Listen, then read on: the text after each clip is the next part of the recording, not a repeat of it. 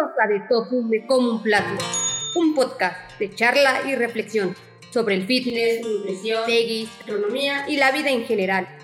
Soy Nayeli Cruz, tu personal trainer de confianza. Esto es De Tofu Me Como un Plato. Hola a todos. Por si no me conoces, soy Nayeli Cruz, entrenadora personal, asesora en nutrición deportiva y chef Healthy Baby. Estoy muy contenta de iniciar este proyecto que, como bien decía mi abuelito, en paz descanse, cuando quieras hacer algo, hazlo y como sea que salga. Si no, nunca lo vas a hacer. Y a quien dedicaremos este primer episodio a una semana de su fallecimiento. De Tofu me como un plato es un nuevo espacio de charla y reflexión, donde abordaremos temas sobre fitness, nutrición, veggies, gastronomía y la vida en general. Cada martes tendremos una charla y reflexión como amigos, con la intención de mostrar las dos caras del deporte, el ser veggies y poder acercar a otras personas a estos temas. Ahora bien, te contaré a resumidas cuentas cómo es que el deporte llegó a mi vida para quedarse. A la edad de 5 años, el deporte de alto rendimiento llegó a mi vida, gracias a la inspiración de mi madre y su inmenso amor por la natación en aquel momento. Inicié como la mayoría de niños en la natación, siendo un deporte más de supervivencia a futuro. Posteriormente, a la edad de nueve años, cambié de deporte. Pasé de natación a nado sincronizado, por interés de mi hermana. Nuevamente, alguien más impulsaba esa pasión que en aquel momento la veía como un juego, a pesar de que era deporte de alto rendimiento. A los 14 años ya empezaba a interesarme por un deporte. En este caso, el karate se volvió mi más grande pasión. Luego de los 15 a los 25, me alejé del deporte. Me descuidé y caí en la llamada gordofobia. Subí demasiado de peso, a pesar de que en la mayoría de días casi no comía, y al tomar el transporte público, tener esa sensación de desmayarme. Y las personas que se encontraban a mi alrededor llegaban a detenerme y me decían que no me suicidaran. Cosa que no iba a pasar.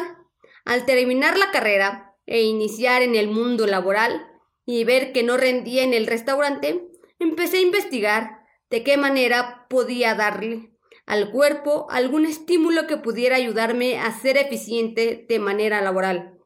En esa búsqueda, el deporte vuelve a mi vida, pero ahora como estilo de vida mucho ejercicio en gimnasio, principalmente enfocado en cardio. Aplicaba el famoso 3x2, tan conocido de las personas que hacen puro cardio. Elíptica, escaladora y caminadora por dos horas diarias. Más el trabajo del restaurante, terminé por tronarme, más de lo que yo estaba. Y esto me ayudó a bajar un poco el peso ganado. Cabe recalcar que nunca tuve el cuerpo que identifica a una deportista fit.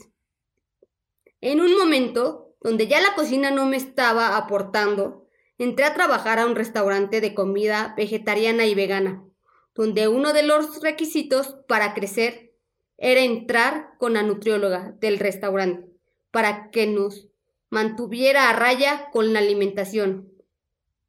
Fue aquí donde empecé a tener conciencia de lo que era alimentarme, de acuerdo a mis requerimientos. Uno de los cambios importantes fue que ya no tenía esa sensación de desmayo. Empecé a rendir en el trabajo y el ejercicio. Fue tanta mi obsesión por querer seguir viendo cambios de salud y el bajar de peso que me hice vegetariana en 2017.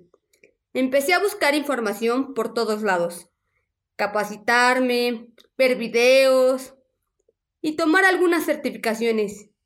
Y de ahí en adelante empecé a dedicarme a la cocina, healthy baking y al deporte con la finalidad de ayudar a las personas a que logren el físico que siempre han deseado sin complicarse tanto, aprendiendo a tomar el control de manera más inteligente sobre su alimentación y entrenamiento.